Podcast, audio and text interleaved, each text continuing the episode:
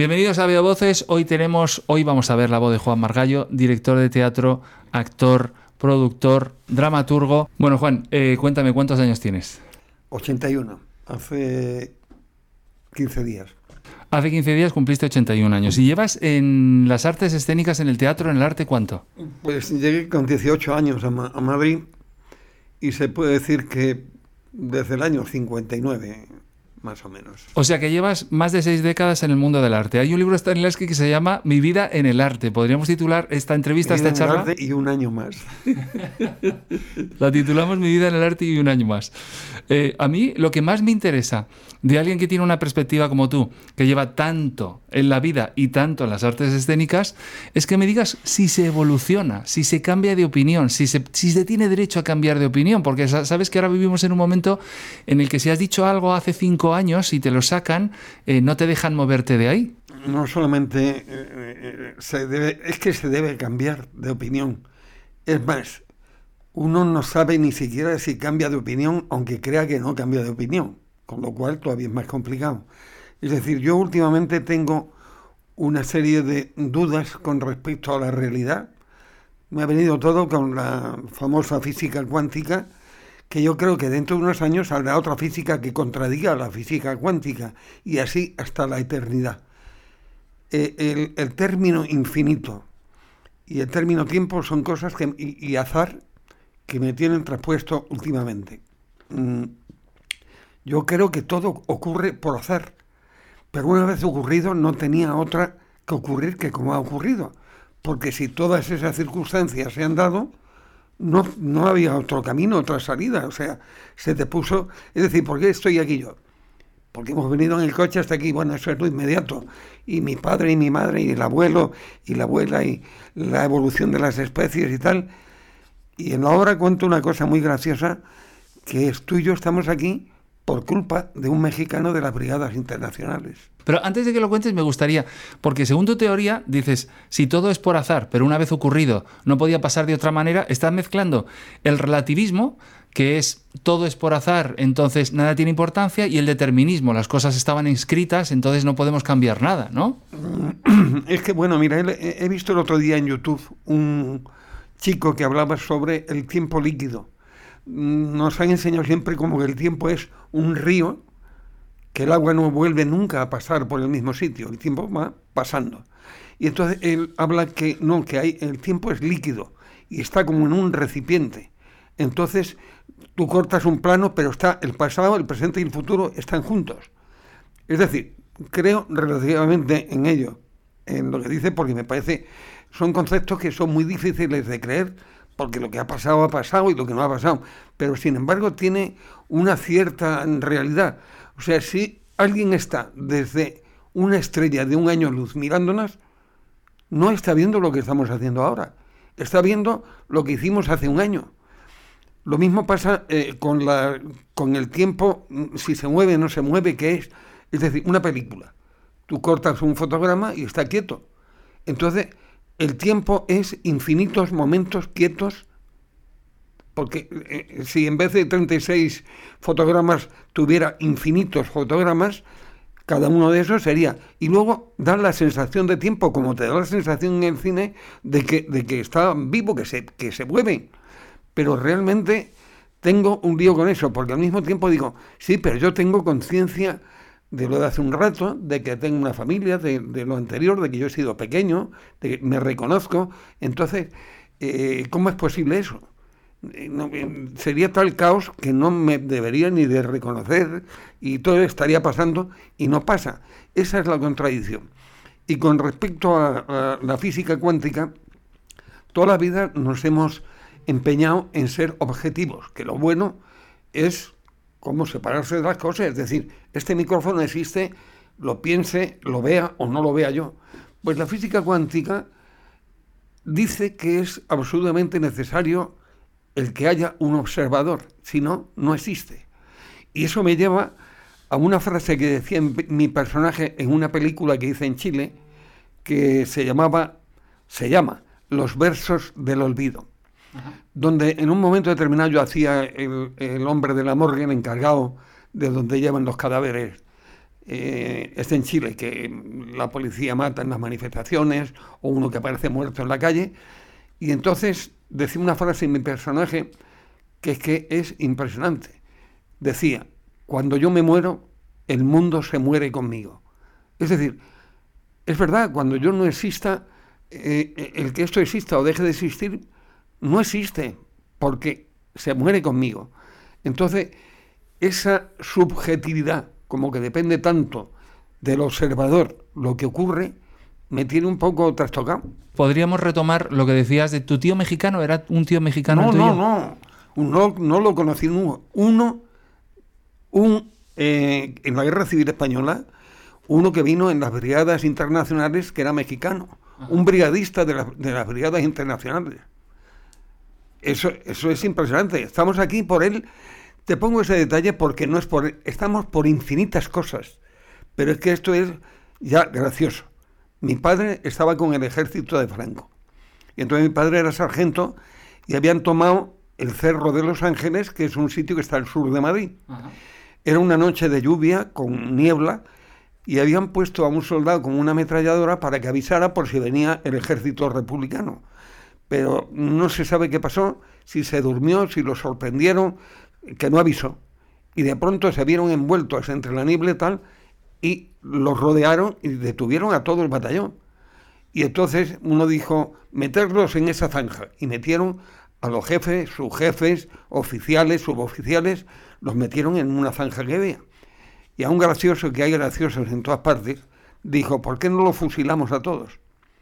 Y entonces fusilaron al coronel, al teniente coronel, al comandante, al capitán, al teniente, al brigada, y cuando iban a matar a mi padre, mi padre entonces era el sargento, eh, un mexicano de las brigadas internacionales, ni sé quién es, ni cómo se llama, ni si se habrá muerto, casi seguro que se ha muerto, porque si era joven en el 37 o 38, el de las brigadas internacionales mexicano dijo, oye, güey, ¿por qué no le dejamos? A lo mejor cuando pase todo esto, tiene ganas de tener más chavacos.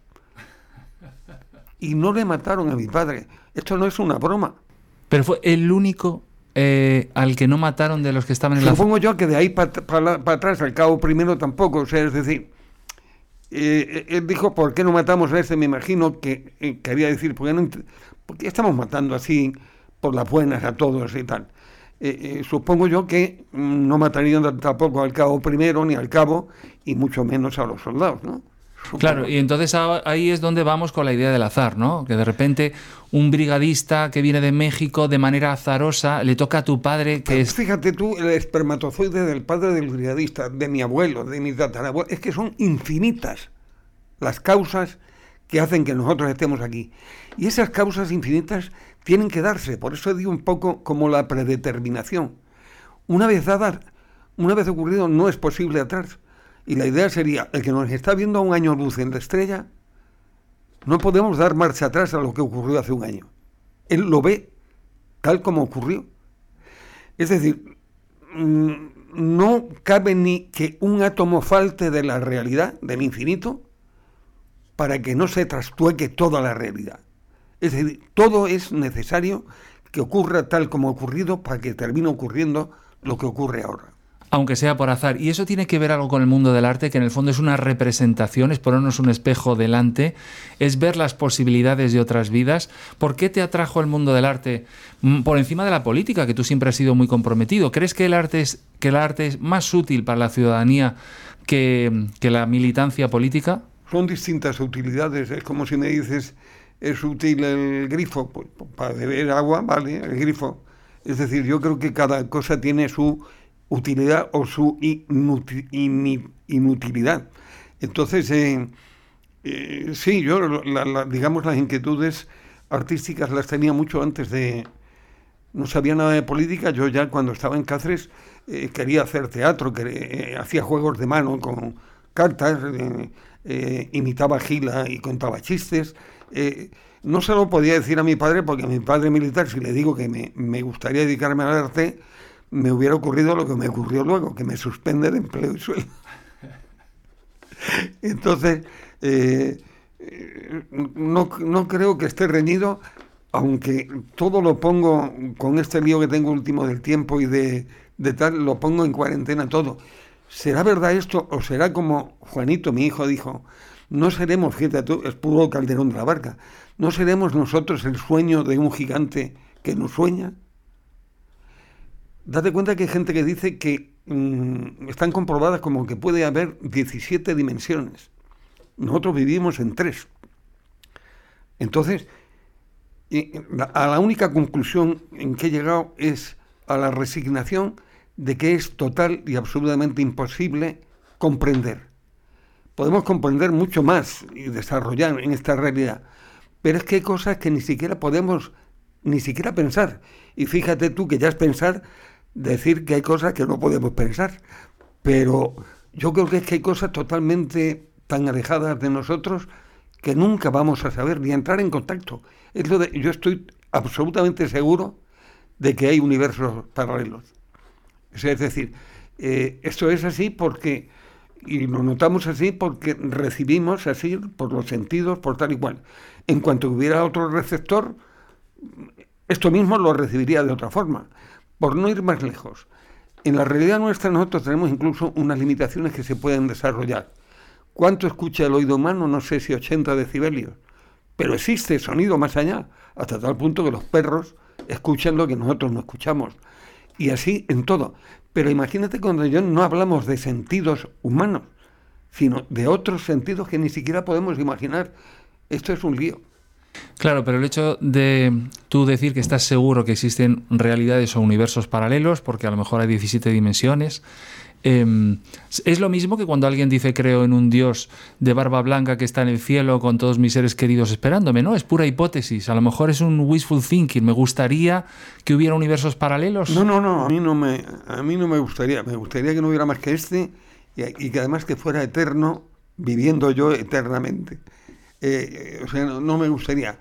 Eh, eso es una teoría, como dices, pero yo creo que incluso en la física cuántica eh, hay algunos experimentos que, que, avalan, algo de esto, o sea, posible de otros universos. O sea, se comporta la materia totalmente diferente a escala por debajo de, lo microscópico, el bosón, todo eso tiene otro comportamiento que contradice las leyes de espacio-tiempo de Einstein y de las leyes de la gravedad y tal y cual. ¿Tú me quieres explicar a mí qué es el tiempo? Es un concepto nada más. Es decir, hablamos sobre el tiempo, ¿qué es el tiempo?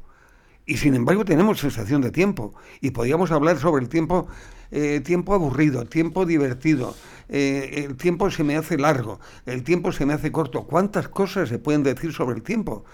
Y al mismo tiempo, te digo, pues perfectamente puedo decir que el tiempo no existe, por lo que te comentaba antes.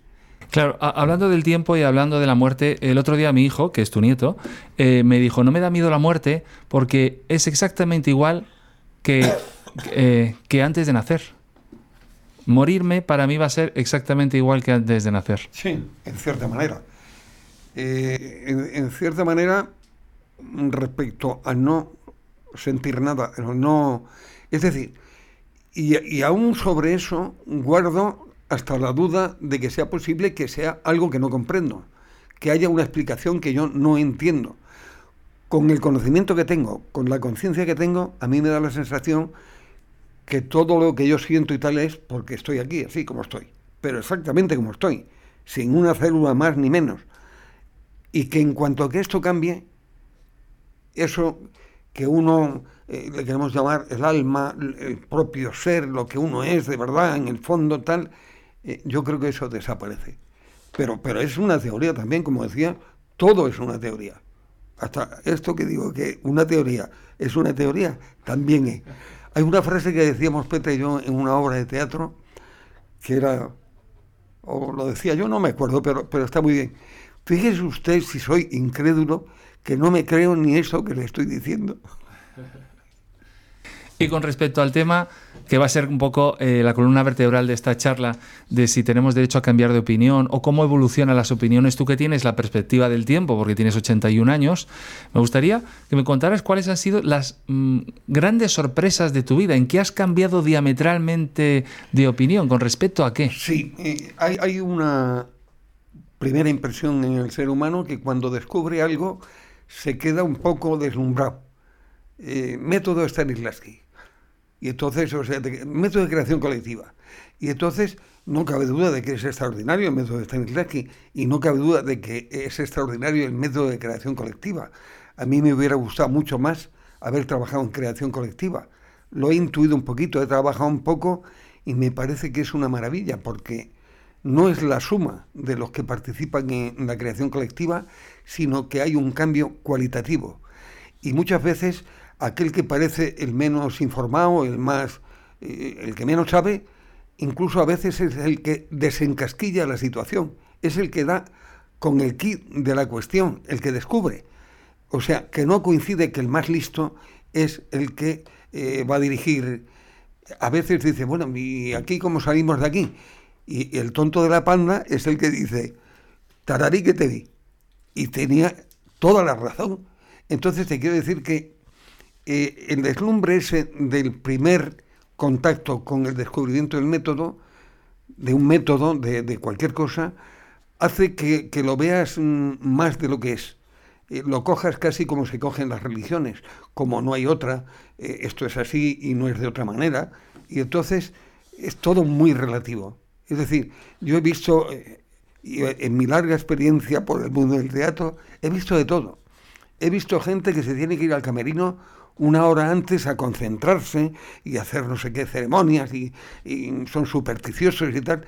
Y hay otros, eh, me parece que José Pedro era uno de ellos, que decía, yo quiero llegar justo para salir a escena. José Pedro Carrión, dices. No, no, no, no quiero estar allí en el camerino una hora esperando. Hay gente que se tira en el suelo a, concentrarse, a crear un estado de ánimo. Eh, había un actor que le preguntaban, ¿y usted cómo hace para salir a escena? Dice, yo me pongo el sombrero y salgo. es decir, hay gente que se hace mucho problema y gente que no se hace ningún problema. E incluso eh, necesita no hacerse mucho problema porque si se pone a pensar es cuando se crea el problema. Es decir, está ahí el público, no sé qué, no sé cuánto y tal. Una, una frase que decía Leighton, es decir, no es cuestión de que esté o no esté el público. Tú tienes que concentrarte en lo que tienes que hacer y el público ha venido para verme que le den por el culo al público. Entonces yo tengo que hacer lo que tengo que hacer y se acabó. Entonces, eso no quiere decir que me olvide de que el público está allí. Hay un piloto automático, público está ahí, pero es que es así. Y con respecto, a, con respecto al método de creación colectiva, a mí me parece muy interesante porque tú lo exploras mucho también con Tábano, que es un grupo mítico, ¿no? No hemos explotado, eh, explorado mucho porque fue posterior a la creación y a la estancia en Tábano cuando entré en contacto con Enrique Buenaventura, que habían experimentado mucho en el test de Cali sobre el método de creación colectiva. Entonces, lo que sí ocurre es que necesita tanto tiempo eh, y, tal compenetración entre la gente que el mundo no está preparado para trabajar en creación colectiva, ni hay ni en ninguna parte. Eh, el mundo está para hacer líderes, para hacer conductores de masas, para que unos hagan lo que los otros dicen, para que haya jerarquías, ¿no? Distintas jerarquías donde cada uno tenga su rol y entonces pueda o especializarse o aportar su grano de arena. No, pero cuidado, es que esa es la equivocación, es pensar que no hay especializaciones eh, en, el, trabajo colectivo. Hay un director, hay un escenógrafo, hay...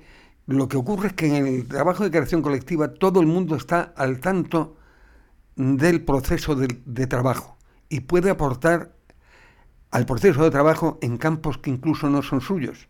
O sea, puede ser actor, pero sin embargo se le puede ocurrir algo sobre, sobre el decorado.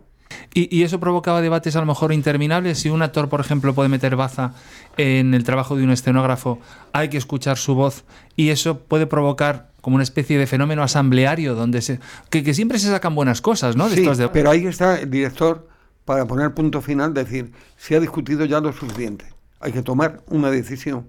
Y en último extremo, eh, no debe ser obligatoriamente, pero en último extremo el director es el director. Y por lo tanto, una vez discutido, expuestas las posiciones de los distintos eh, componentes del grupo, decide, se hace esto. ¿Y has trabajado también en creación colectiva con el autor vivo, con el texto vivo, orgánicamente desarrollándose y la gente queriendo cambiar? sobre todo nosotros, Petra y yo, lo hemos hecho mucho. porque somos los que a veces hemos escrito el texto y, al mismo tiempo hemos sido actores, directores al tiempo, pero también he trabajado. El, autor suele ser un coñazo. El autor, con la obra que ya está escrita, eh, tiene eh, tal deseo de que se represente tal como idealmente él lo pensó, que es muy difícil cambiar algo. Eh, tenía fama Güero Vallejo de que no dejaba cambiar ni una palabra. Y eso, eso es un absurdo. Es decir, eh, las obras están como todo en, eterno movimiento. Entonces ahí volvemos al leito. es decir, ¿qué es mejor? ¿Llevar la idea, por muy buena que sea, del autor o del director? ¿O dejar que el actor, en último extremo, que va a ser el que va a comunicar, sea el que descubra cómo se comunica eso, aunque contradica un poquito lo que, lo que se comunica. Es decir, Leighton casi nunca te decía cómo había que hacerlo. Lo que te ponía era duda, no comprendo, ¿por qué? ¿Cómo? No, no entiendo. ¿Qué es lo que quieres decir? Pues dilo mucho más. Eh, yo siempre pongo un ejemplo de, de Leighton con una obra que, que hicimos que se llamaba La historia del zoo. La historia del zoo es un chico que va al Parque Central de Nueva York, no sabe muy bien a qué, al final se da cuenta que lo que va es a suicidarse. Y entonces, pues porque la vida no le gusta, no tiene familia, vive con una patrona que es una pesada, un perro eh, que cada vez que pasa le trata de morder. Y dice, el perro y yo traté de quererle y traté de odiarle, de matarle. Y ahora lo que hemos llegado es a un acuerdo. Hemos llegado a un acuerdo. Él sabe que puede matarle porque le di una, una carne envenenada una vez y entonces ya me respeta. Y esto es lo que hace que cuando entro mira para otro lado. Hemos llegado a un acuerdo. Ni nos queremos ni nos odiamos porque ya no tratamos de alcanzarnos. Es un texto que Es precioso, sí, es Edward Albee, ¿no? El, ¿Eh? Edward Albee, ¿no? Es el, el Entonces, quiero decir, eh, eh, en un momento determinado, la censura nos prohibía la obra, durante un año estuvo prohibida por tonterías, porque ellos interpretaban como blasfemo una frase que decía Jerry, que decía, Dios, que es una mujer que llora con determinación detrás de su cerrada puerta, Dios, que es un marica negro que viste un kimono y depila sus cejas. La censura lo tomaba como una cosa blasfema y no venía a decir más que Dios que está en los pobres, en la gente que sufre, eh, no era ni mucho menos blasfemo. Bueno, ahí había una frase que decía al final, vete Peter, cuando le ha provocado y ha hecho que le clave el puñal, que realmente es el chico Jerry el que se ha tirado encima. Y entonces, vete, eh, eh, los periquitos estarán preparando la cena, los gatos están poniendo la mesa. Esa, Jerry había visto a través de la conversación de que Peter no le gustaban nada ni los periquitos ni, ni, los gatos de las, de las hijas, le hubiera gustado mucho más un perro. Y entonces yo le decía, bueno, pero si a, Jerry no le gustan los periquitos tampoco como a Peter, ¿por qué le dice, vete, te estarán esperando los periquitos, te estarán preparando? Y lo dice de una manera como si fuera cariñosa o, al menos eh, como positiva. ¿Qué es lo que pasa? Ah, no, no me decía. No lo sé. Llega el verano y entonces yo me fui de vacaciones a Cáceres.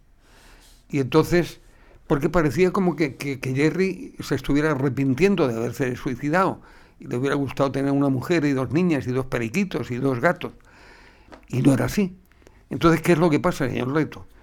Y no me decía, yo me fui al pueblo, vine y cuando salía de Cáceres en la última vuelta del cementerio, sonó la campana del colegio, donde yo había estudiado, en el colegio de los padres franciscanos. entonces me entró una cierta pena. Eh, entonces alguien me podría haber dicho, bueno, pues quédate. Eh, ¿Te da pena de irte? Quédate. Decía, no, no, no quiero quedarme, pero no puedo evitar que aquí he vivido 20 años. Dice, cuando se lo conté a Leighton, dijo, exactamente es eso. Jerry no quiere vivir pero Peter es un ser humano que vive como él ha vivido y en cierta manera no puede evitar que tiene al lado a alguien como él y se está despidiendo. Y, para los que no conozcan a William Layton, que es de quien estás hablando en, esta sección, eh, me gustaría que le introdujeras, o sea, que nos contaras quién es William Layton. William Layton es un americano, se, se quedó sordo en la guerra europea en el Pacífico. Y gracias a esa sordera, cada día hablaba peor el español. y fue el mejor profesor y el que más alumnos ha tenido y seguidores aquí en España. O sea, ¿se vino de Estados Unidos a España? Él vino para investigar con un compañero suyo la vida de García Lorca eh, y luego se enamoró de, España. Eh, tradujo una, una, obra de, de, Paso, El canto de la cigarra, y luego vino y fundó con Miguel Narros y con muchos otros profesores el Teatro Estudio, que fue, digamos, la primera academia. Él había estudiado con Strasberg, que es el que fundó el Actor Estudio con Elia Kazan. Y entonces él había sido actor en, Estados Unidos, se había quedado sordo en la guerra europea y luego vino a ver lo de Lorca, estuvieron investigando y más o menos aquí yo lo conocí en el año 60. Y estuvo aquí hasta que se murió, hasta que se suicidó. Se suicidó. Eh, eh, em, hablabas de, que él lo que provocaba es que tú encontraras tu propia respuesta como actor, ¿no? O sea, que, podía ser otra, había, otra. Había, una frase que decía, yo no sé si la decía él o se la hemos aplicado, pero que era Leighton en estado puro. La alegría del descubrimiento es intransferible. Es decir, si tú descubres, por mucho que te lo cuenten, no es lo mismo. Es decir, eh, eh, y los directores normalmente lo que hacen es lo contrario, es aplicar cosas de sus experiencias, eh, dárselas de listo, de que saben más que nadie, y entonces se hace así. Y muchas veces son actores frustrados e incluso te dicen cómo hay que hacerlo. Cuando no son psicópatas, cuando no son... Entre los directores se dan una serie de trastornos enormes, o sea, que le gusta hacer sufrir a los actores, y también los hay estupendos como Leto, ¿no? Claro.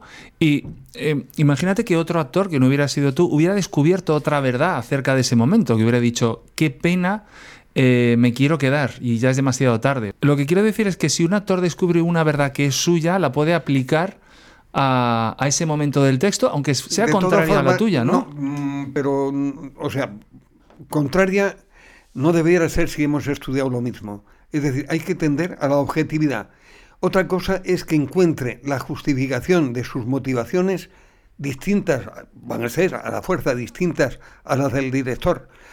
Pero no quiere decir, eh, vamos a ver, eh, si estoy haciendo una obra en la que eh, Edipo se enamora de su madre, se casa con su madre, no voy a decir, no, yo he llegado a la conclusión de que no, de que odia a su madre. Es decir, del estudio objetivamente deben de salir unas verdades generales. Otra cosa es cómo yo me lo justifico, cómo yo encuentro la razón, la motivación de por qué actúo así. Ya, pero por ejemplo, con ese ejemplo, imagínate que yo soy Edipo y decido, o no decido, sino que descubro, como decía Leighton, que yo siempre he tenido la mosca detrás de la oreja con Yocasta. O sea, me he enamorado de ella, pero siempre pienso que hay algo que va más allá del enamoramiento. Y hay otro Edipo que eh, decide, otro actor, que, ah, y, actúa siempre con esa mosca detrás de la oreja. Y otro actor que decide que la ignorancia es lo mejor. O sea, son esos matices que hacen. ¿Te, acuerdas con Petra que, Petra es fan de eh, cómo Joaquin Phoenix hace el, Joker comparado con el, otro, con el otro actor, ¿no?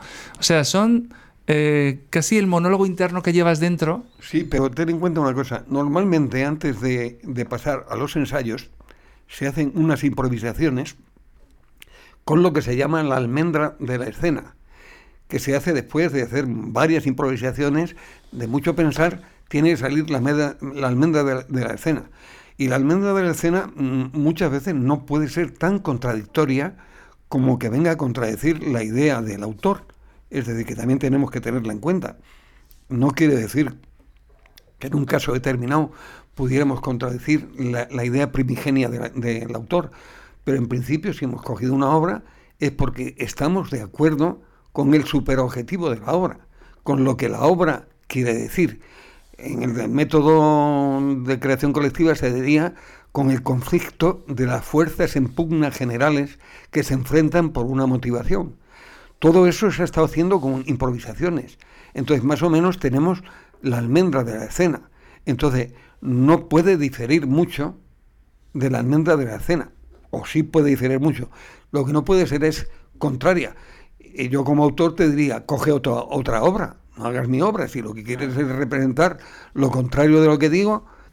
A lo que me refiero es que casi la especificidad del trabajo del actor es poder interpretar desde, esos matices. Quiero decir, siempre va a ir a favor de que está enamorado de Yocasta, luego descubre que es su madre, pero tú puedes trabajar pensando, ¿hay algo más en este amor que tengo por Yocasta? O, puedes trabajar en, la misma ignora, en una ignorancia total, mientras vayas... Tendríamos durante los ensayos que hacer algunas improvisaciones en la que la almendra de la escena fuera eso, para luego ponerlo en contradicción con todo lo estudiado y todo lo que dice el autor.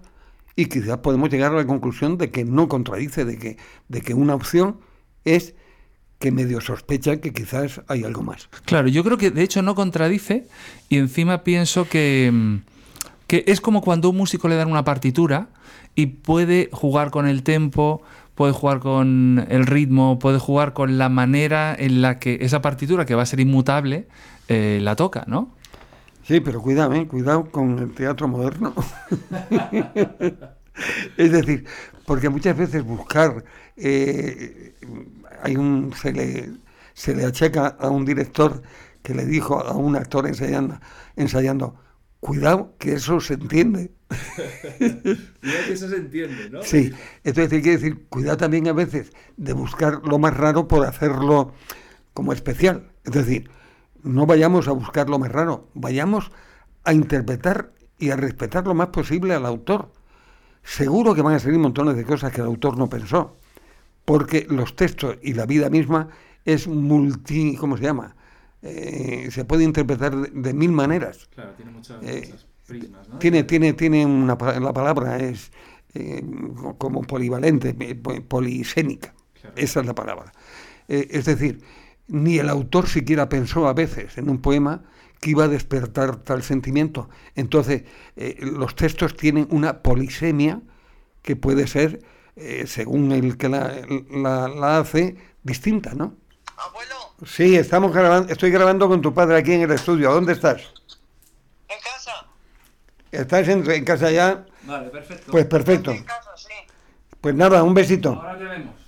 Muchos besos. Ahora te veo, luego. Hasta luego.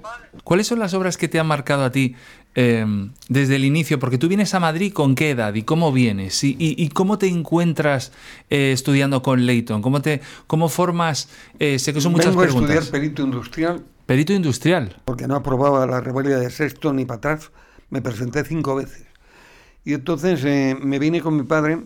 Mi padre pidió el traslado aquí a Madrid porque nos íbamos haciendo mayores para que pudiéramos estudiar porque somos nueve hermanos y no todos podían estar en una pensión o en, un colegio mayor, ¿no?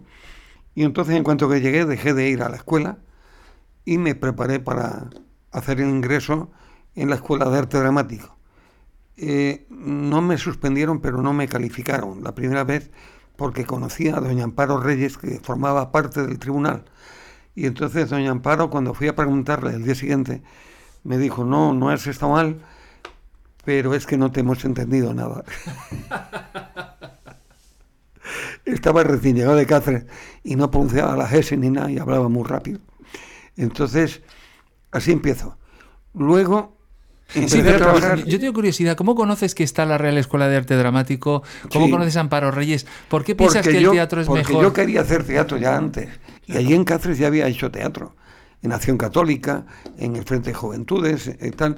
E incluso, como no podía hacer mucho teatro, hacía juegos de mano y hacía de caricato. Y entonces yo cuando llegué, había aquí un amigo mío que se dedicaba al teatro y él fue el que me preparó, le pregunté para presentarme al ingreso en la escuela de arte dramático. ¿Y tu padre estaba de acuerdo? ¿Tu familia estaba de acuerdo? En desacuerdo total.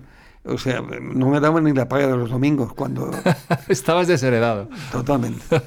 Entonces, eh, eh, incluso mi padre se tiró años que yo me dedicaba al teatro y hasta el año 70, eh, que hacíamos castaño en el 70, una vez me dijeron alguien, pero no estoy seguro, que le habían visto que había entrado de incógnito a verme, porque no había venido nunca, no quería verme en teatro. ¿Y, cómo se convive con una tradición militar que viene del franquismo eh, para que tú pases? Porque bueno, yo también, eh, yo cuando entré en, tu familia conocía a tu madre y, se vio de una manera como muy lógica eh, personas de ideologías tan distintas en la misma casa, ¿no? No, pero mi madre, mi padre, mi padre hablé muy poco en la vida. Pero mi madre es que se reía de todo y entonces era mucho. Mi madre lo que quería era que tuviera un título. Y lo que siento es que el título lo he tenido después de, que se ha muerto, porque me quedaban dos asignaturas de aquellos años y cuando José Luis Alonso fue director de la escuela me dijo, ahora te puedes presentar que se va a extinguir el plan y además te hacen universitario, aunque no tengas la rivalidad de sexo. Y, y me examiné y aprobé y por fin soy licenciado en la Escuela de Arte Dramático. Lo malo que mi madre no pudo llegar a enterarse que era lo que quería. Bueno, pero ella quería que tuvieras un título y lo Lo tienes. tengo. Entonces eh, yo quería dedicarme al teatro desde, desde Cáceres. Entonces en cuanto que llegué aquí dejé todo y me fui a la Escuela de Arte Dramático. Luego mm, hay un, un consejo que yo doy a la gente que empieza en teatro. Les digo, ser pesados. Ir a buscar trabajo aunque no os busquen a vosotros, porque, no van a venir a buscaros. Y todo eso viene de un libro que mi madre me compró que se llamaba, que le exigí yo que me comprara para decirle a mi padre que volvía a estudiar. Y el libro se llamaba Cómo tener novia en 10 días. Y entonces el libro empezaba de una manera, yo creo que extraordinaria.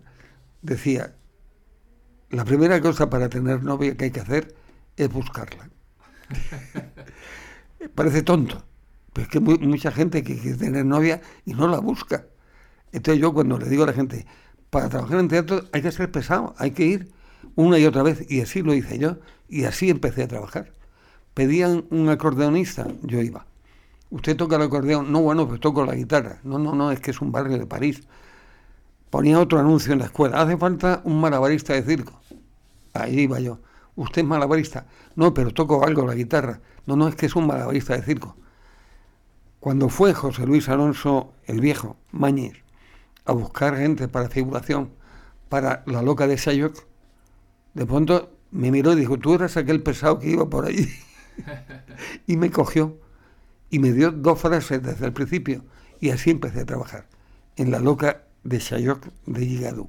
Claro, eh, por insistir, ¿no? Por pesado. Por Sí. en, en el fondo se establece una relación emocional con alguien que te rechaza varias veces. Hay un momento en el que dice, bueno, si no eres rechaza, malabarista, no, no me- tocas me el acordeón. Me Claro. cosas que no, que no sabía. Claro, pero presentarse a cosas que no sabes es eh, tienes una fe, eh, en el fondo lo haces eh, porque dices sé que tengo que estar aquí, no sé si como acordeonista o malabarista sé que de alguna manera voy a acabar aquí. Como no voy a estar, es no viniendo. Claro. Entonces yo voy para allá. Y, y hem- hemos empezado hablando del azar, de la física cuántica, de que el tiempo está en un recipiente y está ocurriendo todo al mismo tiempo.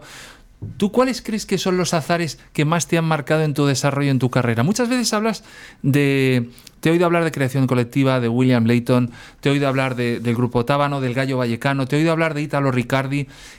¿Y cuáles han sido las experiencias más locas, pero más reveladoras que has tenido eh, en teatro con, respecto al público? En una época en la que el teatro eh, era político por naturaleza, hicieras lo que hicieras, ¿no? Porque era una manera de expresión quizá que se rebelaba contra la dictadura por el mero hecho de existir, ¿no? Nos- nosotros fuimos, éramos hippies de la cervecería alemana y terminamos siendo marxistas, leninistas, pensamiento Mao Zedong.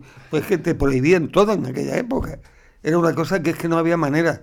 De, de- eh, ya te digo, esta obra se tiró un año en censura. Nos pusieron una multa de 50.000 pesetas con, con una obra, que era una locura total, que se llamaba El juego de los dominantes, que estuvimos ensayando seis meses. Y era toda improvisada. Entonces, eh, con un loco de argentino que era un genio. Luego, con Italo Riccardi, hacíamos happening en la calle, en el metro. Happening, para quien no sepa lo que es, eh, Happening es acciones que hacías en la calle, improvisadas. El público no sabía que las ibas a hacer. De pronto, en la cola del Museo del Prado, pues Carlitos y el teniente Cienfuegos, como, como bautizó a Andrés Cienfuegos, eh, les montó una acción que era, le tiraba unas flores a los turistas, entonces, eh, claro, llegaba la policía y los detuvo. Cuando me encontré con Ítalo al día siguiente, ¿qué tal fue ayer el, el happening? Y dice, extraordinario, un éxito. Seis horas en comisaría. Claro que a él no le detenían porque él era el director y dirigía desde lejos. Claro, pero por ejemplo, ahora a los, a los happening algo parecido se le llama flash mobs, que son eh, acciones escénicas que están ensayadas pero que se hacen de repente, el público no sabe que van a suceder en mitad de la calle, como un baile y tal. Eso, eso es un happening. Claro, y ahora está, no sé si... eh, eh, la la mayoría están mercantilizadas, o sea, lo que quieren es o grabar un vídeo para TikTok o hacer un anuncio de una marca. Antes eran como, como protestas, el happening tenía un elemento de rebelión. To- Totalmente, o sea, es decir, o sea, lo menos que podías acabar era en comisaría o que te pe- pegaran un par de... Sí, sí, sí, no, o sea, es decir, eh, cuando no el propio público estuviera en contra tuya. Pero, quiere decir, como estaba prohibido eh, actuar en la calle, en cuanto que alguien avisaba, la policía se presentaba. Claro, y el happening en el fondo tiene la metáfora de puedo hacer lo que me salga de los cojones cuando me salga de los cojones de manera totalmente... eh, eh, no, no es improvisada, de una manera que es impredecible. O sea, eh, en el fondo era como una especie de expresión de libertad, ¿no? Hacer un sí, happening. Sí, sí, sí. Era, era el momento. No, hay en las obras, incluso dentro del teatro a veces, eh, cuando hacíamos eh, esto en el Colegio Mayor San Juan Evangelista, hacíamos, eh, tenía mucho que ver con el happening.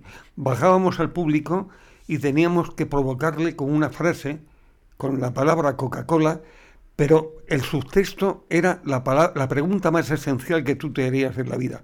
Pero ese era el subtexto. La provocación tenía que ser Coca-Cola. Imagínate lo que te contestaban, vete a la mierda, o sea, tal. Entonces, era una provocación continua. Hacíamos, por ejemplo, una tortura en escena y la tortura la habíamos ensayado como una tortura real. Confiesa, no sé nada, tal. Y luego cambiábamos el texto, la tortura se convertía en el subtexto y el texto era la biografía de José María Pemán y Pem Martín, que nace en Cádiz en 1898. Eh, Y, y todas esas, esas anécdotas las, cuesta- las cuentas en un libro que tengo por aquí que ahora voy a sacar. ¿Cómo se llama el libro? Es El libro es Vivir del Aire, ¿no? Vivir del aire, que yo había, había querido titular hasta que el Alzheimer me devore y que como Petra no me dejó, le he puesto el nombre ahora a una obra que hago y que está basado en ese libro y se llama Hasta que el Alzheimer me devore. Vale, y ya- entonces voy a contextualizar. Hasta que el Alzheimer me devores la obra que tienes ahora mismo mientras grabamos esto en la Sala Mirador, Sí. que es una obra además que juega eh, con, el azar, con el azar de manera doble, ¿verdad? De- de- de- bueno, es que el azar siempre en- eh, es más de doble, eh, es por llamarlo de alguna manera. El- azar es infinito. Pero yo digo que, que dentro del infinito le, le pongo como una trampa más, digo, y ahora más azar todavía. Hasta ahora, hasta aquí he estado improvisando cosas de mi pueblo, del burro, de mi tío el cojo, de no sé qué, de no sé cuánto y tal. Ahora vamos a, a- a hacer que la historia se cuente según las bolas salgan. Y, y he comprado un aparato de eso que los niños echan un euro, sale una bola y hay un juguetito dentro. Eh, me ha costado 150 euros. Entonces, eh, mm, pasé por un sitio, vi el teléfono, llamé al señor de, y, y me lo vendió. Y me vendió eh, como 70 bolas. Y dentro de las bolas que metes, No, en las bolas las he numerado, del 1 al 50. que son los capítulos de... Es en lo que yo, eh, la vida profesional, he dividido en 50 momentos, 50 anécdotas. Y entonces, cada vez que sale una bola, cuento, eh, pon- eh, se proyecta sobre un ciclorama, por ejemplo, dice Italo Riccardi. Pues cuento historias, anécdotas de Italo Riccardi, que fue un profesor de mimo, otro genio. Mis profesores son Italo Riccardi, Juan Carlos Ubiedo, William Leighton y Enrique Buenaventura. ¿Y José Luis Alonso que has mencionado antes? Ese fue fundador conmigo, José Luis Alonso, el primero. Mañez es otro, ¿eh? Eh, eh, era el director, era un director extraordinario. También lo puedo considerar, sí, eh, maestro porque era, era, era extraordinario como director. Eh, pero, pero, pero entonces José Luis Alonso de Santos fue fundador conmigo del grupo Tábano. Es más, a él se le ocurrió el nombre. Y em, Tábano porque, bueno, te pica, ¿no? Y lo que queréis... No, no, él que era muy estudiado porque él, iba a la universidad, nos dijo, podríamos ponerle tábano por esta frase de Sócrates. Dios me puso sobre la ciudad como el tábano sobre el caballo para que no se duerma ni amodorre. Y dijimos todo, pues nos parece muy bien. Es cojonudo, ¿no? Está hablando un poquito de una sociedad que estaba adormilada y amodorrada y que empezaba a despertar, ¿no? Porque era el tardofranquismo. Era, era muy, muy bien traída la frase. Y hablando de, eh, del azar, o sea, tú tienes como una especie de lotería, o sea, que esa obra que se llama Hasta que el Alzheimer eh, nos devore o me devore, Me ¿no? devore. Eh, nunca va a ser igual, porque según la bola salga, tú vas a contar. Eh, y además, además, la manera en la que cuentas esas anécdotas o esos episodios de tu vida siempre varían. No solo, ya, ya antes de ese azar, eh, cuando empieza al principio, tam- tam- tampoco es eh, un texto aprendido. De pronto me acuerdo de no sé qué cosa y la cuento. Y, y- pero la anterior no lo he contado. Que, que ahí las tendría, se las vería negra Petra, porque Petra una vez que hicimos una obra, me olvidé de una, de una cosa, de una frase. Y me dijo, te has olvidado delante del público. Te lo dijo delante del Y público. entonces yo le dije, "Pero, pero- pero qué cabrona eres. El público no se da cuenta y dice, ¿y quién te dice que no venga mañana y diga, eso no lo decían ayer? Que venga uno igual que está hoy aquí. Entonces eso no va a ocurrir porque aquí todos los días, hombre, alguna cosa se repite, pero totalmente... eh, En las bolas concretamente no sé si ha habido un día que se ha repetido una bola. Eh, y en lo otro, eh, pues he ido cambiando, cambiando, o sea que, que- que hablo mucho de mi tío y el burro, mi tío el cojo, Ajá. y el burro de mi tío que le llamaba gitano y que lo traía, yo iba a buscarle a, a la taberna porque se hizo alcohólico, era cojo, y se le infectó una pierna, le tuvieron que cortar y a partir de ahí empezó a beber y murió muy joven, alcohólico. Y el burro sabía de todos los pueblos de alrededor. O sea, me acuerdo, un recuerdo que tengo yo de muy, muy joven, era viniendo de la torre por el camino de la sierra, de los toros de, un pueblo cerca de Montánchez, eh, que mi tío cuando se emborrachaba, fuera en casa o, fuera, venía medio dormido en el burro y decía, coño, coño, coño, y se podía tirar dos horas diciendo. Y yo recuerdo allí pequeñito, tendría seis o siete años, la noche límpida, o sea, las estrellas, el camino de la sierra, unos riscos y tal, y yo por lo bajine, por imitar, le decía, oño, oño. es un recuerdo que tengo de mi tío, que era, era tremendo. Me acuerdo de muchas cosas de él. Y del burro, ¿Y del burro? que ¿Cómo se llamaba el burro? gitano. Gitano. Ta- También tienes una serie de poemas, ¿no? Que has escrito durante la pandemia, Sí. que ¿cómo se titulan? El- el- Vivir, vivir del aire. no, pero la compilación de poemas. ¿No le hemos puesto un título todavía? ¿No le has puesto sí, sí, título? vivir del aire. Ah, Vivir del aire. va. Vivir del aire, te explico por qué. ¿no? Sí, pero te explico por qué. Es que la, la biografía Vivir del aire era el título de un poema que yo escribí en una obra que se llamaba La mujer burbuja, que, que hacía con Petra. Una historia muy, muy bonita. Y entonces, eh, al final de, de la obra, terminaba con un poema que decía Vivir del aire. En la pandemia me encontré con un amigo que es poeta y le dije, estoy medio deprimido, aburrido y tal. Y dice, ¿por qué no escribes poemas? ¿Qué a escribir? Yo me acuerdo de uno tuyo que decís en una obra que se llamaba Vivir del aire eh, y era muy bueno. Pero, pero ¿a quién le voy a escribir? ¿A qué voy a escribir un poema? Dice, mira, se lo puedes escribir. Esas historias que me has contado del burro de tu tío, al burro, porque los burros solamente entienden en poesía. Entonces, todo lo que escribas, se lo escribes a gitano. Y así es, los noventa y tantos poemas que me he escrito en tres meses están dedicados a gitano. ¿Y están publicados o todavía? No, todavía no, van a publicarlo. Pero, por ejemplo, empiezo diciendo, me viene muy a mano hablarte de gitano, el burro de mi tío, amigo de mi infancia, donde caballero mi tío venía de la torre al Cuéscar o al Balá, con de nube de pitarra, que es el vino de allí, de mi pueblo y tal y cual. Y eh, todos los poemas están dedicados a él. Eh, aunque cuente cualquier cosa que te hablo del tiempo o de la física cuántica, se lo cuento a Gitano. Porque yo me figuro que me está esperando en una nube a que yo vaya. Y le digo, eh, haz que la nube sea bastante grande, porque pienso ir con la familia, los amigos, y si nos caemos otra vez a este perro mundo, cuando menos que la nube tenga la suficiente eh, consistencia para que nos, nos sujete a todos. Cuéntanos, el- estamos hablando de que, por ejemplo, si sale una bola en tu obra de teatro que es Italo Ricardi, cuentas eh, pues un poco tus vivencias con Italo Ricardi. ¿Nos puedes contar un poco alguna vivencia tuya con Italo Ricardi? Porque creo recordar que son muy graciosas. Son impresionantes, o sea, tú imagínate, Teatro Estudio, viene un profesor chileno de París, del Teatro de las Naciones, profesor de mimo, con gafas como culo de botella, así con una sonrisilla de conejo, dice, buenas tardes, el mimo ha muerto. Era el profesor de mimo. Y nos daba de todo menos mimo, nos daba el plan de desarrollo de aquel tiempo, que, eh, que lo examináramos, nos daba, y a veces nos hacía ejercicios algunos, pero lo que menos daba es mimo, lo tuvieron que echar porque no daba mimo. Claro, pero era coherente, ¿no? Porque si dice el mimo ha muerto y no os da mimo, por lo menos es coherente Sí, con... sí, no, era coherentísimo. Es decir, lo tuve en casa viviendo tres meses. La lata que me dio me despertaba a las 2 de la mañana. Se me ha ocurrido un texto y necesito experimentarlo.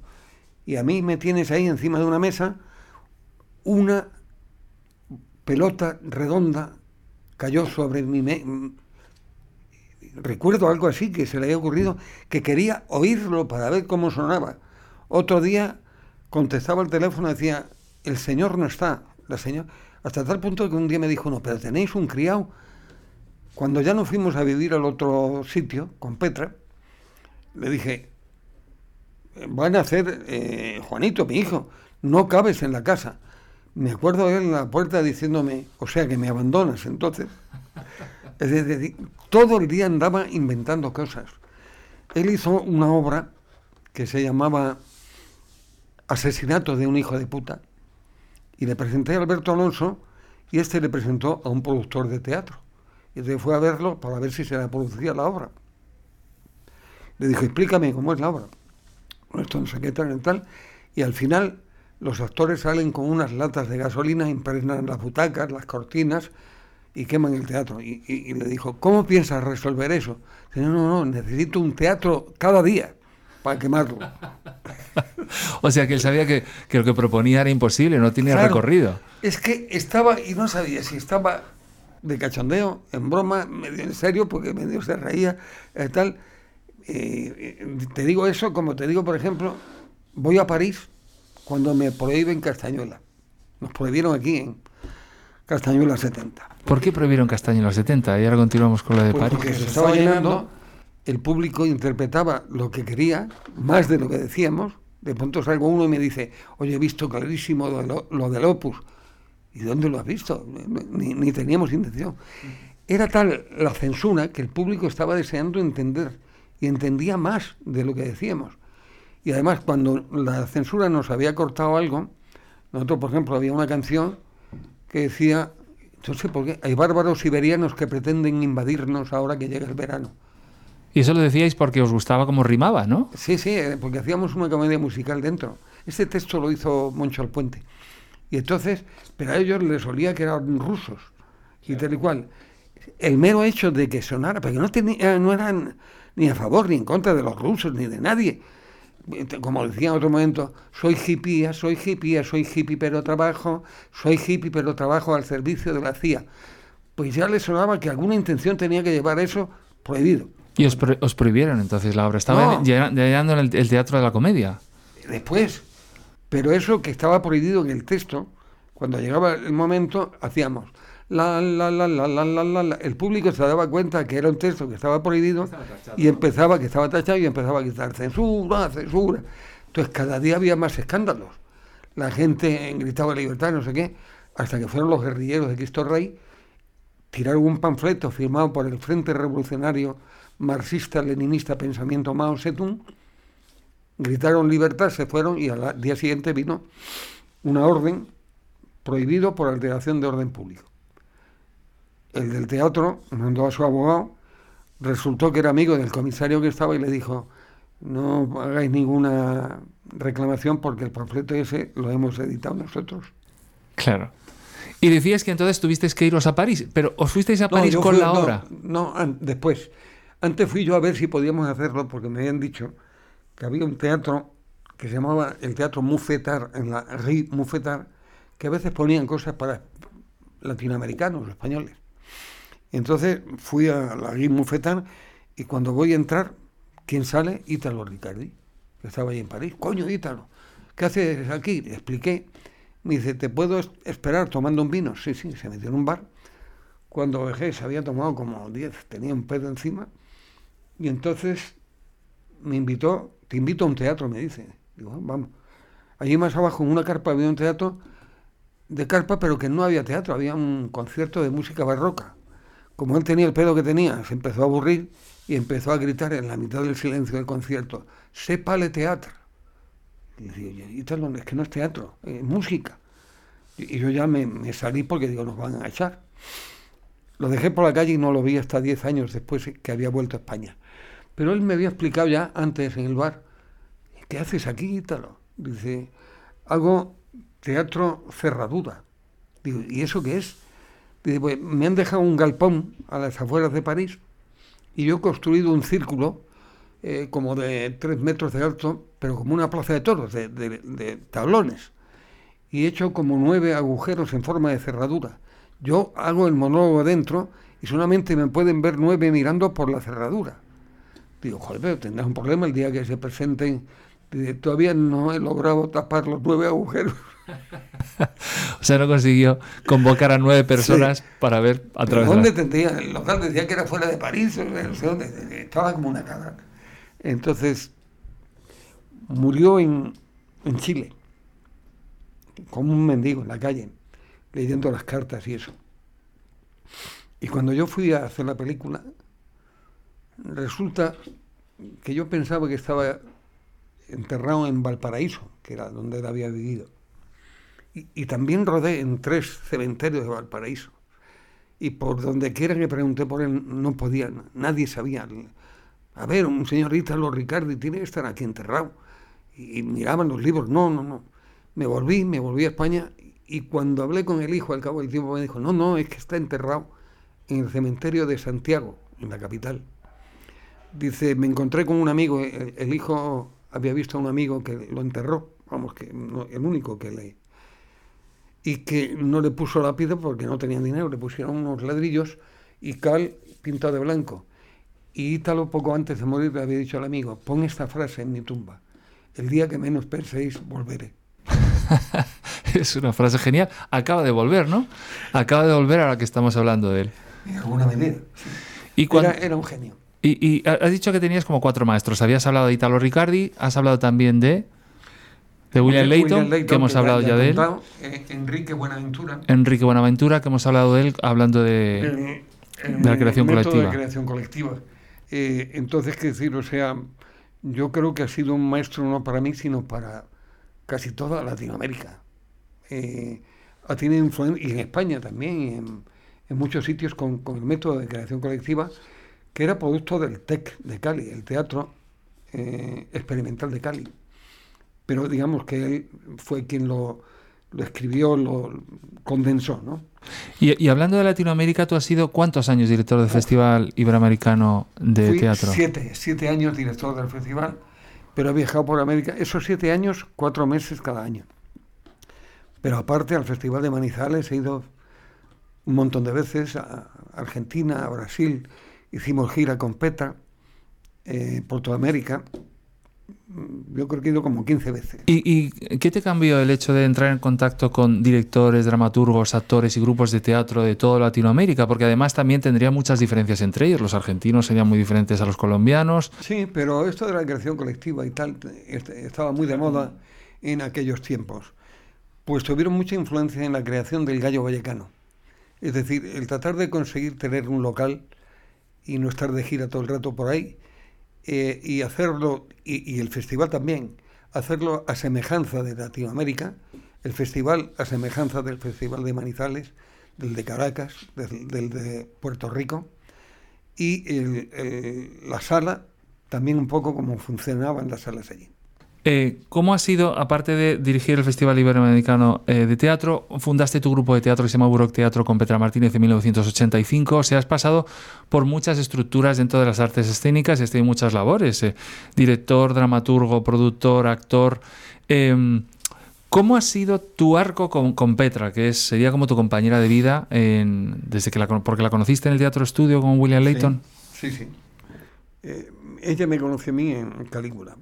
Te, conocí por las piernas. La broma esa de las piernas, que yo salía con una faldita de romano y según ella dijo, eh, ahora se arrepiente porque lo repito mucho y ya está harta. y entonces dice que al verme se enamoró de mí por las piernas. Fue a verlo con un novio, al día siguiente se enfadó y cuando ella apareció por el teatro estudio, de pronto vi a uno, yo entonces usaba corbata, chaqueta, me volví y dijo, coño, este es el de las piernas. Y desde ahí poco después yo me fui a Londres, París, volví, me encontré en el Teatro Beatriz haciendo una obra con el otro maestro que es Juan Carlos Subiedo y desde entonces Eh, Historia, aventura de vida juntos. Para quien no sepa es quién es Petra Martínez, por si acaso contextualizamos, es actriz. Es una actriz que lleva toda la vida teatro, cine y ha televisión. trabajado en todas las obras conmigo, yo con ella, y en televisión ha trabajado mucho. Lo último, sí, muy conocido, la que se avecina, Doña Fina. Sí, ahora tiene una película también que se llama La vida era eso, ¿no? Si le han dado un premio en, eh, eh, ¿verdad?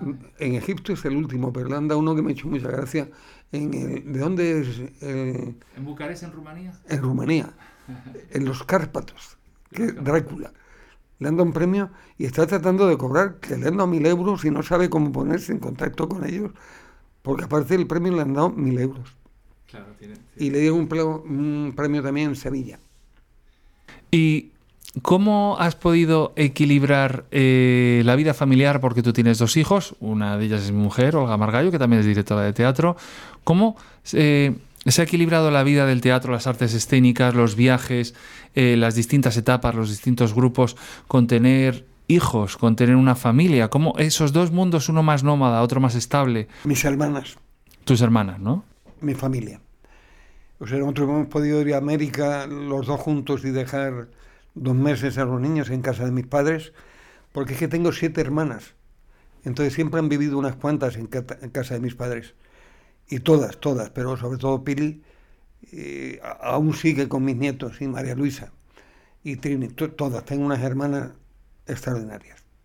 Yo, por ejemplo, cuando os conocía, íbamos a desayunar todas las mañanas al Cantalejo, luego ensayabais Perico Galápago con José Pedro Carrión.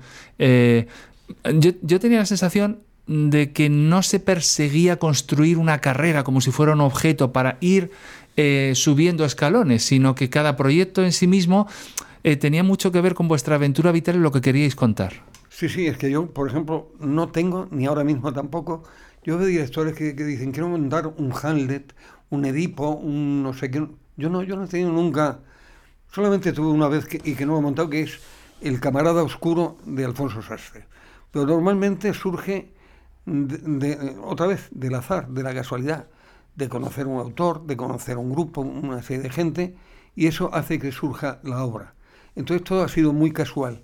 No tengo, en ese sentido tiene razón que no tengo un proyecto eh, escalonado de haber dicho voy a ir poco a poco para seguir, para llegar a, a ser director de un teatro nacional o del Festival de Cádiz. Ha sido casual todo lo que ha pasado. tus últimas obras sí que eh, están siempre alrededor de la desaparición, del olvido, que, tiene, que son eh, no tanto de la muerte, sino del olvido y de la desaparición, ¿no? Hasta que el alfebre me devore, el chimpón sí, Sí. que es la muerte. No, no, yo la, la muerte desde pequeño, porque en el pueblo tenía mucha importancia la muerte. Entonces la, la muerte siempre ha estado presente en mí. Eh, es decir, yo era monaguillo y recuerdo que iba con la campanilla tocando. Los entierros en mi pueblo era eh, el cadáver estaba en casa, no había tanatorio. Las mujeres estaban dentro rezando y llorando y los hombres fumando un cigarro o charlando fuera. Entonces, cuando se oía la campanilla, era que venía el cura para llevarse el ataúd, empezaban las mujeres como a jadearse, a llorar, que se lo llevan, que se lo llevan. Sí, sí, y la, la- la- la viuda más, ¿no? Que se lo llevan y ya no volverá y tal. Entonces era una cosa terrible porque no podían ir al entierro, solamente iban los hombres. Entonces llegaba el cura, cerraban el ataúd y lo cogían entre seis hombres, lo llevaba cuesta arriba porque mi pueblo todo está cuesta arriba, como está en lo alto de un risco, lo corona un castillo árabe y todas las calles son, son cuestas. Montañez, ¿no? Y el, cementerio está justo a la falda del castillo. Con lo cual, desde cualquier casa que vayas, vas cuesta arriba al cementerio. Y entonces en- yo lo recuerdo palpable, recuerdo cuando murió un niño pequeño de un año en el barrio pobre tenía los ojos azules, los digo porque los tenía abiertos. Y había una mosca que se le ponía en la nariz, en el ojo, en la oreja, y que cuando cerraron el ataúd nos dimos cuenta que se había quedado dentro, porque cuando llegamos al cementerio en aquellos tiempos era necesario abrir para comprobar que estaba el cadáver dentro. Era una cosa legal. Entonces cuando abrieron el féretro del niño, la mosca seguía allí, dando vueltas y posándose y tal y cual. Y no solamente seguía allí, sino que cuando lo cerraron, una vez comprobado, la mosca se quedó dentro. Y me acuerdo que le dije yo a Marcial, cuidado con la mosca. Y me dijo Marcial, es que las moscas son muy pesadas. O sea que la mosca seguro que está allí, porque al niño lo enterraron en la tierra. Hay, también nichos de, de pared, pero otros eran con una cuerda y lo dejaban de, de caer en la tierra y lo, la tapaban luego. ¿no? Entonces la muerte estaba presente siempre. Y entonces yo creo que esto que cuento no es un sufrimiento grande ni un sentimiento de que me dé miedo, pavor, pero eh, te voy a contar un ejemplo con tu hija que, yo creo que es gráfico. Yo hice obras que me han gustado, Calígula, hice eh, El Señor Ibrahim y las flores del Corán, y eh, en El Señor Ibrahim y las flores del Corán hacía un sufí que pensaba que todo forma parte del todo, yo soy un punto en el universo, y no sé qué tal, decíamos ciertas frases muy bonitas así, orientales, respecto a que formamos parte de un todo, ni se crea, ni se destruye. Y tu hija me preguntó cuando tenía siete años, que la estaba durmiendo, abuelo, ¿te vas a morir? Entonces yo me vi obligado a decirle, somos la frase del señor Ibrahim, nada se crea ni se destruye, somos como un punto que gira en el universo y tal y cual. Pero recuerdo que cuando salí, pero me cago en la muerte, sin que ella lo oyera. Es decir, hay, no me resigno. Es decir, ojalá, les tengo envidia a esos que creen que hay otra vida. Por ejemplo, mi hija, que cree que nos encontraremos todos otra vez. Yo desdichadamente, eh, a pesar de que soy agnóstico y que no me creo ni lo que digo, y que creo que puede ocurrir todo, que no sabes qué es lo que pasará, que tal, con los datos que tengo, pienso que esto existe porque exactamente así. Y que el infinito no se repite nunca. Habrá incluso a lo mejor cosas que se parezcan a estas. Pero el infinito se da en materia infinita. Yo no puedo pensar que el universo se acaba. Eh, se acaba. ¿Y luego qué? Esas teorías de el universo no sé qué, tal, tal redondo, de, um, oblicuo, de lado, eh, mentira. Es incomprensible. No tiene final o, digamos, me niego a pensar que puedo comprender, no puedo entenderlo. Y entonces me da rabia el existir una sola vez y que no voy a existir otra vez, que es lo que creo de momento, aunque todo puede ocurrir. ¿Tú eres de los que piensas que has cometido cagadas? Quiero decir que hay gente que hace balance y dice, joder, estas han sido mis cagadas. Yo siempre pienso que las cagadas forman parte de otras cosas y no soy alguien que esté muy arrepentido de cosas que haya no, hecho. No, porque es inútil, el arrepentimiento es, es inútil y por lo tanto, cagada, sí, me gustaría no haberle hecho daño a nadie, me gustaría haberle eh, hecho más caso a mi madre, haber estudiado, tener una carrera que ella lo hubiera visto porque a ella le gustaba. O sea, de, de lo que me arrepiento es de no haber hecho lo suficientemente feliz a mucha más gente. Es de lo único, pero de la, ¿a qué viene el arrepentimiento? Eh, es imposible. Te voy a decir a ti, incluso, si volviera a vivir, no me gustaría hacer lo mismo nunca. Y creo que estoy de acuerdo contigo, porque es un aburrimiento volver a hacer lo mismo, mejor tener una nueva experiencia. Al mismo tiempo me da una cierta pena, porque eso quiere decir que no volvería a conocer la gente que conozco ahora. Voy a sacar el libro un poquito para ponerlo por aquí. ¿Dónde se puede comprar este libro? Porque en este libro está esta, esta, esta entrevista, pero mucho más ampliada. Claro, sí, sí, pues eh, creo que por internet. La editorial lo pone ahí. Vale, tenemos la colección rúbrica de la editorial Estudio Ediciones. Y cuando estás haciendo la obra de teatro, los, las anécdotas que cuentas son de este libro, ¿no? Es como si, si contaras tu vida de manera salteada. Algún, eh, eh, digo, las que están en las bolas Sí, lo que ocurre es que a veces me enrollo y me mm, cuento una que no está. Bueno, Digo que que por ejemplo pu- cuento muchas anécdotas de teatro, eh, que son muy graciosas las cosas que ocurren en el teatro, y entonces a veces me acuerdo, me acuerdo que he contado la de, la de un actor, Doroteo Martí, que hacía eh, de Cristo en una obra muy espectacular, el final, las tres cruces, el buen ladrón, el mal ladrón, él hacía de Cristo. Y entonces el final eh, lo conoce todo el mundo, en mis manos encomiendo mi espíritu. Y levantaba la cabeza y decía, mañana función a las 7 y a las 11, sin bajarse de la cruz. Pues como es hay 40. Entonces, esa no sé si está, pero entonces de pronto me acuerdo de alguna anécdota que no está y la sumo. De Tamayo, por ejemplo, que hay muchas y muy graciosas, pues cuento alguna que no está. Hay una cosa que me llama la atención del libro y es que los capítulos son muy cortitos, por lo general, y siempre hablas de anécdotas. Es como si mm, el estilo fuera ligero, ¿no? Mm, como si no quisieras darle Sí, sí, peso al libro, ¿no? Me, me- me cuesta llamarle memorias. eh, no sé, me da, me da la sensación de que tiene que ser como más sesuda y que tiene que estar escrito. Ayer- tuve una memoria encima de las de Marsillac, concretamente. Y entonces lleva una rigurosa orden cronológico, en fin, o sea, tal. Entonces, eh, aunque puede tener una cierta cronología, eh, están a, salto de mata. Y como me gusta, son como salen en las bolas, que no sé cómo van a salir. Entonces me gusta contarlas de pasar de una a otra, eh, que vengan por asociación de ideas o por lo que sea. El que es maestro, no existe el maestro. Existe el que aprende a, que otro descubra por sí mismo. Entonces, ese es el verdadero maestro, no el que dice yo soy maestro y te enseño todo lo que sé. Lo que yo sé a ti te vale en la medida que te vale.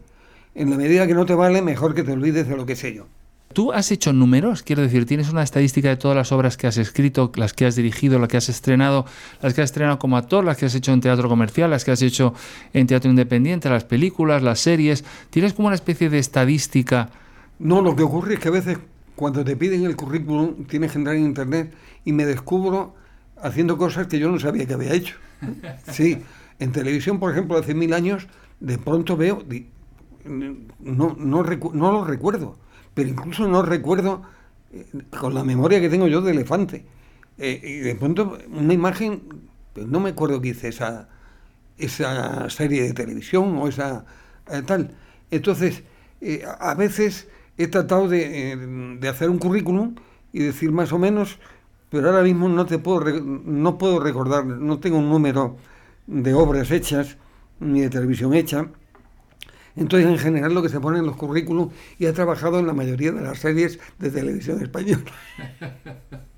lo cual es bastante falso, porque en televisión no he trabajado tanto. Y Juan, a mí me gustaría también terminando hacer una reflexión sobre el arte, porque bueno, a mí lo que me pasa es que eh, la ficción, el arte, el, el entretenimiento, eh, este tipo de charlas que estamos haciendo, todo lo que se elabora para que lo vea otro, me parece, a mí me llena mucho, me parece que tiene más valor que la realidad misma, que me interesa, la observo, pero me aburre. Eh, ¿Por qué crees que eh, el arte es tan necesario? Quiero decir, está en todas las culturas, en todas las civilizaciones, gente le cuenta cosas a otras personas. ¿Por qué eh, es tan importante? O sea, ¿por qué forma parte del ADN del ser humano? Te voy a dejar el libro para que leas el prólogo y ahí lo explico. Es decir, yo digo, ¿y a mí por qué me da por hacer teatro, por hacer esta charla, por contar tal cosa, si la posteridad me la trae floja?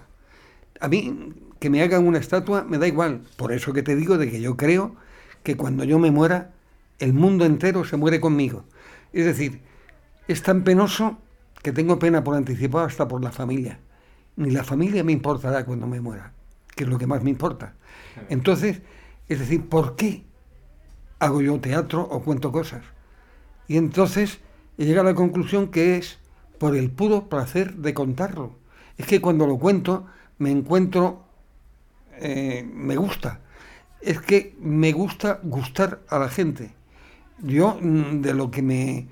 A veces me castigo y digo, he querido ser demasiado que, la gente, no, no ser, que la gente diga que soy muy bueno y muy simpático y me he preocupado demasiado por ello. A veces no me debería preocupar tanto, porque toda mi vida es caer bien a la gente, que la gente me vea como simpático, como eh, buen actor, como buena persona. Entonces, ¿por qué? No sé, pues me, me suena a título de por el placer de hacerlo. Por el placer de hacerlo. Y hasta aquí hemos llegado con el Veo Voces que ha estrenado Juan Margallo. Eh, nos vemos en el siguiente video podcast. Eh, acordaos de suscribiros, de dar a la campanilla, acordaos de echarle un vistazo a la editorial Estudio Ediciones. Eh, se puede encontrar eh, seguramente en internet, pero yo voy a dejar también el enlace. Y también podéis seguir la gira eh, que supongo que Juan hará después de. No sé si vas a seguir vendiendo la obra eh, que estás haciendo ahora en la sala Mirador, si vas a hacer bolos en por ahí. principio no pienso. Vale. Estoy, estoy en un momento, eh, no lo sé. No sé si será la última o no. No sabes si será el- la última obra, el último espectáculo, dices o no. Bueno, pero a ti te gustaría que fuera el último espectáculo porque también lo puedes decidir tú un poco. Mm, No me gustaría. Claro, pues yo creo que tienes que hacer otra. y así lo dejamos. Muchas gracias, Juan.